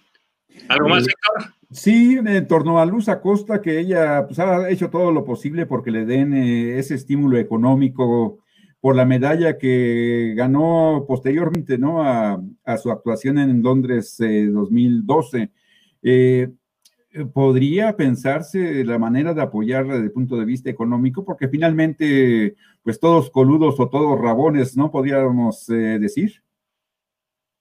Lo, lo, que sucede que eh, Acosta no, no obtiene la medalla de la competencia directa, sino de una descalificación por doping. y esto se da a través del tiempo y en ese sentido, eh, pues ya pasaron varios años y el, lo que no se ejerció en un año no se puede ya aplicar al año siguiente. Consecuentemente, eso se lo ha explicado a Ana Gabriela, como me lo ha comentado ella directamente varias veces, pero parece que Luz Acosta no, no, no quiere entender o no entiende que lo que no se pudo aplicar en su momento no es factible de hacerlo ahora. Habría que tener un acuerdo especial, no sé si del Congreso o del presidente de la República, para reconsiderar este caso, pero per se, la CONADE no se puede saltar la ley en ese sentido, ni la ley del deporte, ni la ley de, de, de, de del presupuesto federal. Es imposible porque recaería en, graves responsabilidades. En resumen, no es retroactivo ese, ese premio, ¿no? No es retroactivo. No puede ser retroactivo porque eh, la, ley no lo permite así. Pero por excepción, sí. Sí, por eso dice de que el presidente se pusiera a mano. te digo, necesitaría un acuerdo del Poder Ejecutivo o del Congreso de la Unión. Pues muchísimas gracias, gracias, desde luego, eh, pues muy agradecidos a todos ustedes y esperamos que al regreso podamos platicar nuevamente con ustedes. Claro que sí, como siempre invitado aquí en Lo Gris y Lo Franco del Olimpo, don Carlos Padilla. Y bueno, ya había dicho cinco medallas, ¿en dónde ves a cinco medallas ya para finalizar? Eh, yo qué te puedo decir, pero las, veo en los deportes que tradicionalmente nos han dado medallas y, y en los de, en los eh, en los deportes de conjunto. También yo creo que con eso podríamos alcanzar las cinco medallas. Pues pero bueno, esperamos que también en ciclismo, como te digo, de ruta, de montaña, de omnium, etcétera, podamos obtener, al igual que el deportivo de escopeta y, y de fosa olímpica, y, desde luego también en, el equipo de... Y, también en individual, ¿eh? de tiro con arco. Yo espero que, no me equivoque. Muy bien, pues ojalá, ojalá que le vaya muy bien a la delegación eh, mexicana. Usted viaja el 31, ¿verdad? No, yo me voy el 21. El 21, ah, ok. Perfecto, pues ya, ya, ya, ya, falta menos. Pues eh, lo mejor de lo mejor en este viaje a usted y a la delegación eh, mexicana. Gracias por la entrevista, don Carlos Padilla. No, gracias a ustedes, Gris, muchas gracias, Héctor, y desde luego a ti, Heriberto, muchísimas gracias por esta oportunidad. Ok. Es, que estén bien y nos vemos al regreso. Claro que sí, muchas gracias, buen viaje. Gracias. Muy bien, las palabras de Carlos Padilla Becerra, a quien agradecemos el, el contacto. Eh, desafortunadamente, ya sé lo que sucedió, el dispositivo donde lo estaba haciendo se calentó y ahí, bueno, pues se bloqueó todo. Lo estaba haciendo en un, en un iPad. Entonces, eh, recuerdas que también nos sucedió algo por ahí, Gris, cuando de repente se, se, calientan los, los aparatos, de repente se protegen y pues ya no sé, ya no se pudo más. ¿No? Pero bueno, ah, sí, mira, ahí está. Ese es, ese es el caso también que a veces le ha pasado a Gris, que, y luego con el calor de Mexicali, bueno, otro boleto, ¿no? 50 grados aquí en Mexicali. Eh, creo que eh, estuvo fallando también el audio de, Gris. Eh, había como rebote del sonido o se iba y de repente regresabas.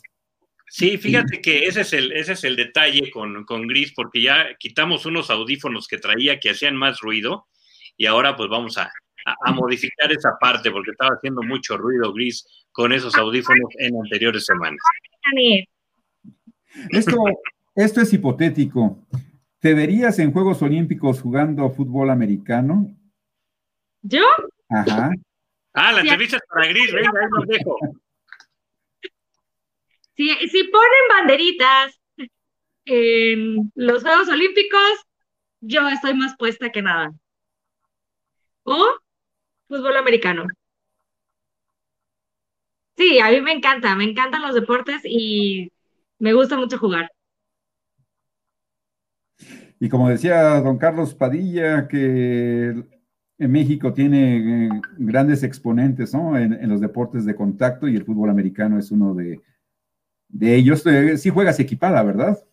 No, ahorita no, ahorita estoy jugando flags nada más, juego banderitas, como tochito. Pero aún así salgo todo lesionada. Sí, eh, eh, ya llevas una semana con, esos golpes, sí. Sí, sí, sí fue duro el golpe.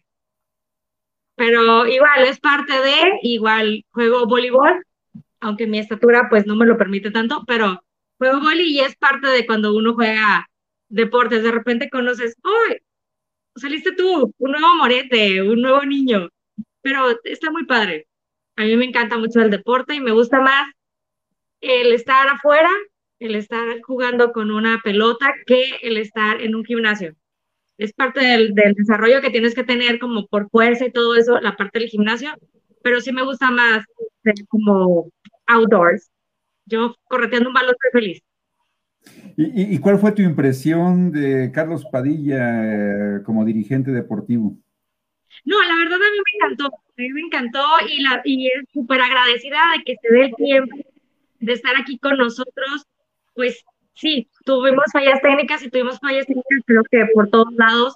Y, y qué mala onda, porque era un espacio para él. O sea, él al ser el presidente del Comité Olímpico, pues se le debe un respeto y, y la verdad estuvo, estuvo muy padre que se diera este tiempo, porque tiene su agenda muy, muy apretada y yo feliz que esté aquí. Ya yo les dije la vez pasada, yo aprendo de ustedes y, absorbo todos esos deportistas de alto rendimiento que tenemos.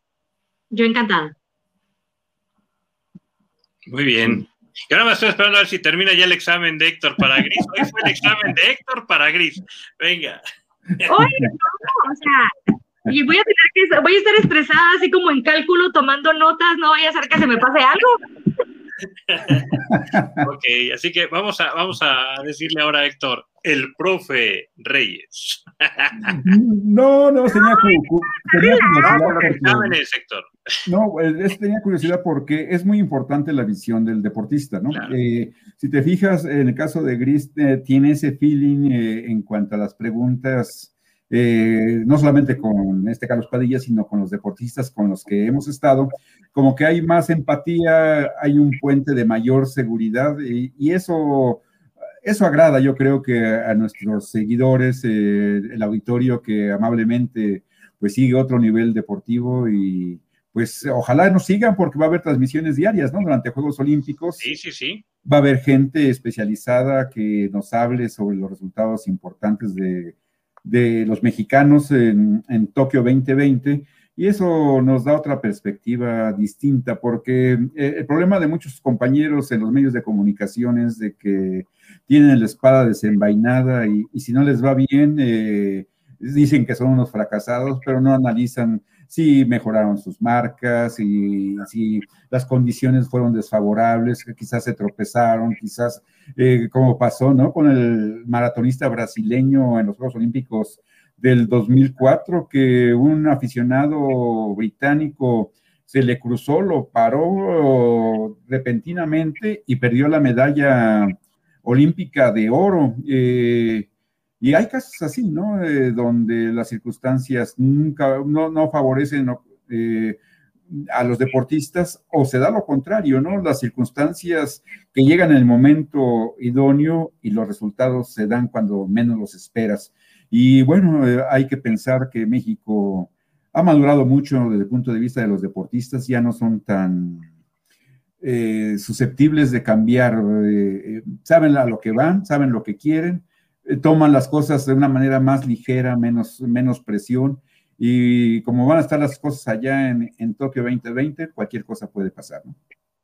Así es, se va a poner interesante, ¿no? Y aquí en Logris y Franco del Olimpo ya teníamos el nombre, pero se agregó don Héctor Reyes, a quien le dimos la, la bienvenida, era por Gris y por, por, Franco, pero ya platicamos con Héctor, dijo, no, ya de, dejémosle el nombre y seguimos ahí. Te estábamos manejando como invitado, pero no, Héctor, ya eres parte de este programa y la verdad te agradecemos el que también te des ese, eh, ese espacio para platicar con nosotros y sobre todo disfrutar de los Juegos Olímpicos que van a estar espectaculares a pesar, a pesar de, bueno, pues estar viviendo la pandemia. Ya vimos todo lo que, eh, las emociones en la Copa América, la, que al final sí metieron público, ¿eh? era una Copa América que no iba a tener público, pero como era Brasil-Argentina, al final sí metieron por un lado a los argentinos, por otro lado a los brasileños, ahí sí eh, no se siguió lo que, lo que habían dicho desde el inicio, pero bueno, pues era es la pasión y es muy difícil, es muy difícil este, parar, parar la pasión, ya ves, el, obelisco ahí en Argentina, toda la, euforia por el campeonato, en, en, Italia todo lo que, lo que se ha vivido con la, con la escuadra Turra, que Inglaterra, caray, ¿cómo perdió Inglaterra? No puedo ser, todavía no entiendo cómo perdió Inglaterra, pero, pero en fin falló tres, tres penales consecutivos, pero así que... Sí, voy a hacer promoción, pero ¿te acuerdas que te dije que tenía unas amigas argentinas? Me mandan videos así de, ¡estamos aquí! Y yo, el cubrebocas, la pandemia, y la ¿Qué haces Pero es que sí, se, se, desborda la pasión ahí, como lo, cómo lo detienes, no? Sí. Pero bueno, Vamos a ver ahora qué, historias vamos a contar en los Juegos Olímpicos en, Tokio. En general, Héctor, ¿qué te deja? A ver, Iris, venga, antes de que la pregunta, Héctor. No, te iba a decir, mientras no nos vaya como el Chucky Lozano. No, no, no, no, no. Este, todos estar bien. Así déjalo, pobre Chucky Lozano, pero es que también los torneos en la CONCACAF. Sé que no es parte de las Olimpiadas, pero al final de cuentas es un deportista al que se dañó y salió en el carrito. Estuvo horrible. Sí, ese, ese árbitro, la verdad, caray. Sin palabras, ¿no? Puedo decir más cosas, pero serían altisonantes. Entonces, que sí, no, no puede ser, se le fue de las manos. No. Sí, sí, sí, no. Terrible, terrible, pero bueno. No, lo que yo sí no, para, para, este torneo o de este nivel bueno, hay que señalar que Cañedo creó la CONCACAF con la idea de que México estuviera presente en las Copas del Mundo. Eh, ese es el lado positivo, porque pues, México ha estado, salvo con el castigo del 90, la, mayoría de, los, de las Copas del Mundo presente, pero yo creo que esta Copa de Oro, por el nivel mostrado de los equipos centroamericanos y del Caribe, sobre todo del Caribe, que son eh, ligas semiprofesionales. Eh, yo creo que México debería llevar una selección B, por llamarlo de alguna manera, que yo haría de, de la liga de ascenso una selección que enfrente este tipo de torneos por muchas eh, razones, ¿no? No puedes arriesgar a tus mejores hombres. El, el Chucky Lozano, pues tengo entendido que es uno de los futbolistas que pues, más cotizados, ¿no? Que tiene nuestro país, aparte de Jiménez. Vemos que Jiménez con el golpe que tuvo en la cabeza posiblemente ya hasta deje de jugar, ¿no? Aunque ya aparentemente ya está, ya está de regreso. Eh, eh, al Chucky estuvo a punto de perder el ojo, ¿no? Con los tachones del, portero, que eso, es, eso es antideportivo, ¿no? Eh, cualquiera bajo esta intención, entrecomillado, no intencional, por lo menos un año de, sanción o de expulsión de por vida porque no puedes atentar contra la integridad de un deportista. Y, creo que la FIFA en ese sentido eh, sanciona las faltas por detrás, este, eh, en ocasiones creo, que es, no sé si es obligatorio, ¿no? Con, con tarjeta amarilla o expulsión porque atentar contra un compañero de la misma profesión y tú sabes que las piernas, pues es lo que te da de comer, eh, no se vale, ¿no?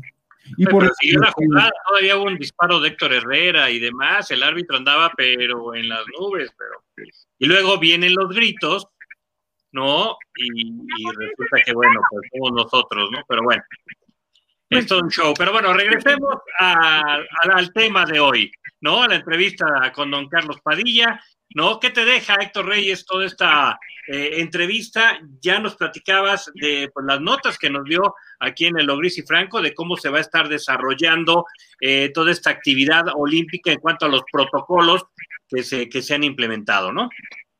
Pues hay que estar al pendiente del ciclismo porque no sabemos, él dijo 162, si entraba la representante de la UNAM, yo tengo la idea de que serían 163 los clasificados de manera oficial. La otra de que Jessica Salazar, que es digo, mi máxima preocupación porque eh, de por sí no tenemos muchos atletas de, altísimo nivel como ella y la, dejas fuera por decisiones políticas, que es mi punto de vista. Eh, y no, no, yo no lo compararía ni con lo, Paola Espinosa ni, ni María Espinosa, aunque sí no ganó el, nacional, pero aquí hay una divergencia, o sea, ¿por qué modificaron eh, el reglamento de clasificación a Juegos Olímpicos? Eh, de, manera extemporánea. La otra, de acuerdo al criterio de la Federación, Interna, de Federación Mexicana de Ciclismo, era la suma de lo realizado en el ciclo olímpico, los resultados internacionales, y esta sería una especie de evaluación. Y a las otras ciclistas, o sea, me refiero a las que ocuparon el, el, lugar del Omnium y, de la velocidad, eh, estaban como reserva, o sea, no estaban como parte integral del equipo. Entonces, a una sustituta le das el lugar cuando la, otra deportista lo ganó y con creces, o sea, siendo la número uno del ranking mundial, siendo plusmarquista mundial, eh, teniendo nueve medallas panamericanas, subcampeona del mundo y además ha trabajado de manera permanente con Daniela Gagiola, quien dejó el cenar y decidió entrenar con Iván Ruiz Muñoz, que es el entrenador de Jessica Salazar. Por eso yo digo que el entrenador es la máxima autoridad técnica, es la que conoce a los deportistas y es el que de, en última instancia debió haber tomado la decisión de quiénes integren ese binomio. Ahora eh, tiene la posibilidad de ir acreditada de manera oficial. Entonces, este, pues ahí la ventana se, se abre y ya tendríamos otra visión en torno a, esta, en este, a este caso concreto, ¿no? Y, bueno, pues hay que trabajar mucho, ¿no? A futuro, porque todos los deportes nuevos que se abrieron en el programa olímpico, en ninguno vamos a estar presente. Entonces, hay que hacer, hacer muchas, muchas cosas más, eh, enfocar más esa, esa, famosa Olimpiada Infantil y Juvenil. Esos Juegos Nacionales con ADE para mí fueron un, fiasco. Están desarrollándose, pero Creo que si ese es el semillero, se debe de enfocar dentro del programa olímpico, darle el sentido original y, además dar el impulso de la detección de talentos y trabajar con ellos para trabajar a futuro, ¿no? Ya estamos a tres años de Juegos Olímpicos en París y después en Los Ángeles ya están definidos y por ahí creo que ya Melbourne, este, Brisbane eh, va a organizar los Juegos Olímpicos del 2004, 2008, 2012, ¿no? Entonces, vamos muy adelantados. Eh, falta más intención del Estado y menos golpeteo y, más unión. Creo que eso, eso puede cambiar la perspectiva de nuestro país. Muy bien, Héctor. Pues prácticamente sí, a tres años de la siguiente justa olímpica. Es raro, pero, pero así es, ¿no? Estamos cerca de París 24 y todavía estamos a unos días de arrancar con Tokio, pero así la pandemia nos ha dejado todo este eh, movimiento deportivo, ¿no? Porque no solamente son los Juegos Olímpicos, sino también ya vimos lo que sucedió en la Eurocopa, la Copa América, bueno, pues eh, se salva de esta, de esta situación, pero prácticamente todo se movió lo del 2020 y ojalá que no vengan más movimientos. Espera, esa burbuja va a ser muy estricta. Qué bueno que don Carlos Padilla nos comenta cómo va a ser toda esa, eh, toda esa burbuja, porque ni los directivos van a poder entrar a la Villa Olímpica, ¿eh? ¿no? Entonces eh, va a ser una restricción, la verdad, muy buena y qué bueno, qué bueno que se piense en, en, eso y ojalá que los deportistas también lo respeten, ¿no? Así como es, porque recuerdo algo que sucedió en la NBA, que, que ojalá que no, no suceda este, acá, lo que sucedió en el Major League Baseball, que de repente un pitcher se desesperó y de, Cleveland y, se fue a cenar con sus eh, parientes. Sí estaba en el hotel, pero no podía tener contacto con nadie eh, externo. ¿No? Entonces se le hizo fácil, se fue a cenar y, de hecho pues ya está en Cleveland, ahora anda con los padres de San Diego. En fin, todos los movimientos que se dieron. Eh, el, control va a ser muy estricto y en cuanto, ahora es como les decía hace rato, en cuanto se salgan del huacal, pues te devuelves. O sea, te devuelves. No, no es derecho de réplica. Ya sabías a qué venías, ya sabías que, que es un, un tiempo difícil, que aún así se les está permitiendo y se nos está permitiendo tener este, evento, que es un evento muy importante. Tenía que haber sido el año pasado, no se pudo, se programó para este, pero en cuanto alguien no cumpla, pues con permiso. O sea, tampoco pueden arriesgarse y tampoco pueden arriesgar a los demás. Claro. Y veámoslo también por el lado positivo. Nos va a tocar Olimpiadas y el siguiente año esperemos que nos toque Mundial, y ya no vamos a esperar tanto. Entonces, díganos por ese lado. Muy bien, hay que ser positivo, Luis. Fíjate que, bueno, es, una experiencia que viví en los Olímpicos del 2008 en Beijing. Eh, iba con el camarógrafo al entrenamiento del voleibol de playa con Vivi Candelas y, esta Hilda Gagiola. Eh, pero el camarógrafo pues no había pedido los stickers eh, para poder estar en las instalaciones olímpicas. Y te rastrean. Y así nos, pasó, llegamos, nos encontramos a las porristas del voleibol de playa, que eran la atracción, la mayoría eran, bueno, la, que los coordinaba era una española, y la mayoría en españolas y creo que sudamericanas, las que integraban ese grupo de animación en los, en los eh, en los partidos de, voleibol de playa que, que, hicieron muy populares en ese momento. Estas chicas este, dirigidas, pero ya no me acuerdo de la, de la, responsable, ¿no? Que eran contratadas por la Federación Internacional. Y bien, este, nos pusimos a grabarlas a ellas, después entrevistamos a, a nuestras deportistas y de repente nos llega la seguridad de, del comité organizador, que qué estábamos haciendo, por qué estábamos grabando si no teníamos autorización. Casi, casi nos quitan las acreditaciones, ¿eh? Y esto lo hubiese representado, todavía ni comenzaban los juegos, pues para mí ya adiós mundo cruel, ¿no? O sea, adiós juegos y... Pero, eh, o sea, la rele o sea, te tienen perfectamente detectado, ¿eh? De hecho, para que te den las acreditaciones... Eso te pasa por andar entrevistando y fotografiando chicas sexys. Eso sí. Eso sí. ¿Qué les pasa? A lo mejor cambió la temperatura de la cámara, ¿no? y hasta de la acreditación. que se dieron cuenta.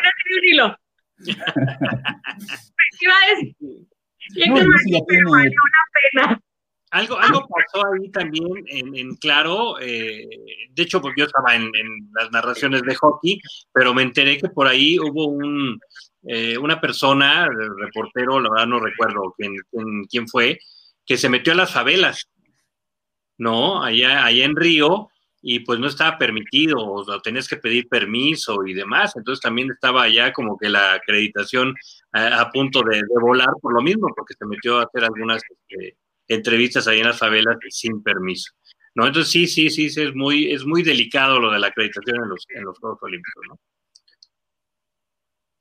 Pues sí, hay que conservarla. De, hecho, a Julio César Chávez, que por cierto le mandamos este, su cumpleaños. Felicitaciones por su cumpleaños. Eh, bueno, en esa época él trabajaba para TV Azteca y, Ricardo El Finito López para Televisa. Pero no sé cómo le hizo Julio, pero andaba en Tornadón. Afortunadamente ya eh, venía, bueno, ya, iba saliendo, pero uno de los de seguridad del torniquete, es donde tienes que, bueno, te pasas a supervisión, ya lo, ya lo andaba deteniendo, ¿eh? y ya le quería quitar la, acreditación porque notó un comportamiento no raro y pues un poco el olor, ¿no? Ya, ya sabemos a, eh, eh, lo que traía este, este Julio, ¿no? y, bueno, este, ni Julio ni se dio cuenta, ¿no? Pero le, dije a la seguridad, no se preocupe, ya, ya, va, ya va de salida. Eh, y, es este nuestro campeón mundial de boxeo, es Julio César Chávez. Eh, perdónenlo, ¿no? Casi, casi le decía, ¿no? sí, pues sí, ya no era la entrada, ¿eh? no era el acceso, ya era la salida, pues ya había acabado el, torneo de boxeo y afortunadamente pues ya no, no, no pasó a, mayores, ¿no? Este, pero si hubiese sido noticia, el ver que a Julio César le quitaban la acreditación por su estado inconveniente, ¿no? que no se notaba, ¿no? Pero sí, sí, este, era pues evidente, ¿no? Que... Y ahora ya lo ves más tranquilo, ya este, más familiar, todo, todo tranquilo, y qué bueno, ¿no? Que anda, anda de cumpleaños, ¿no? Festejando el ídolo mexicano, el gran campeón mexicano, como era presentado, ¿no? La, no le hicieron justicia. Ay, perdón. Lo pensé, lo dije. Ay, Caray, muy bien, pues vámonos ya, porque ahora sí ya nos fuimos más del overtime. Estábamos pensados terminar a las 10.30, por lo mismo de que ya habíamos quedado con don Carlos a las nueve y media. Y el próximo miércoles, recuerden, tenemos plática de tenis con Marco Osorio. ¿Qué va a pasar? No le llega, no llega, Federer llegará a los Juegos Olímpicos, no llegará. Ya Nadal, él ya dijo que no, ¿no? Se perdió Wimbledon, se pierde Juegos Olímpicos y ya estaremos platicando también de, pues, ¿cuándo tendremos mexicanos en, Juegos Olímpicos, Héctor? No, no, no, me refiero a que estaba leyendo hoy las noticias, este, no, si van los ganadores de Wimbledon, ¿eh? Y la Sí, sí, sí. me hiciste dudar, Héctor, me hiciste dudar. no, yo pensé que no iba a ir, ¿eh? que estaba en duda todavía, pero no, según lo que leí, sí está. tiene, una, tiene una gran oportunidad del Grand Slam dorado, ¿no? Le, ya ganó los, los, tres primeros, ¿no? Lo que es Australia, París y Wimbledon, y obviamente pues, tiene que ir por. Y, y más ahora, imagínate, si no va Federer, no va Nadal, hay más opción de que, de que se la lleve Nole y sobre todo de la forma en que está jugando. Es impresionante cómo perdió el primer set y llegó en los siguientes y venga, ¿no? A Berrettini y gracias por participar y bye bye, ¿no? Ya estaremos platicando el miércoles de, de, tenis, un deporte que parece que no me apasiona, ¿verdad? Pero no, sí me apasiona mucho, ¿no? Y también de la lucha, ándale, ¿eso es para mí o es para no, así, le hizo. Italiano. Ah, ok, así le hizo Nole al italiano, así como Batman a Robin. Ok, y también a Daniela Cebes, ¿no? Daniela Cebes, tres veces ganador del Premio Nacional de Deportes, medallista de plata en Los Ángeles 1984, presidente de eh, los eh, medallistas olímpicos, ahora ya se llama medallistas olímpicos de México, ¿no? Eh, no, es que son dos asociaciones, una de medallistas olímpicos y otra de olímpicos mexicanos, la cual preside. Él es y de olímpicos mexicanos. Ajá, y puedo decir que es una enciclopedia del olimpismo, o sea, todos, Los, todos, Los, datos maneja. sí, claro. Sí, sí, de hecho compartimos, compartimos micrófono, a ver si se acuerda, vamos a preguntarle, en unas luchas allá eh, caray, hace un rato, ¿no? Con Javier Gusano Llanes, que él andaba de comentarista, así que bueno, pues un, rato ya estaremos platicando también de la lucha olímpica el próximo miércoles, así que dos invitados esta semana, Logris y Franco del Olimpo en dos ocasiones. Grace, nos vamos. Muchas gracias por estar con nosotros y nos vemos ya empezar ahorita esta semana y un placer estar con ustedes. Muy bien, ¿dónde van a estar las, las mascotas? ¿Dónde las pondrás? A ver, dinos, dinos. Sí, no sé, yo creo que aquí. Sí, pero muestra, muestra, para que se vea la mascota, dónde la vas a poner y ya. ¿No? Ya se te la mascota. lugar. ya movió su sticker de mascota, yo creo que ya no lo encuentra porque no los enseña. Ah, mira, ahí está.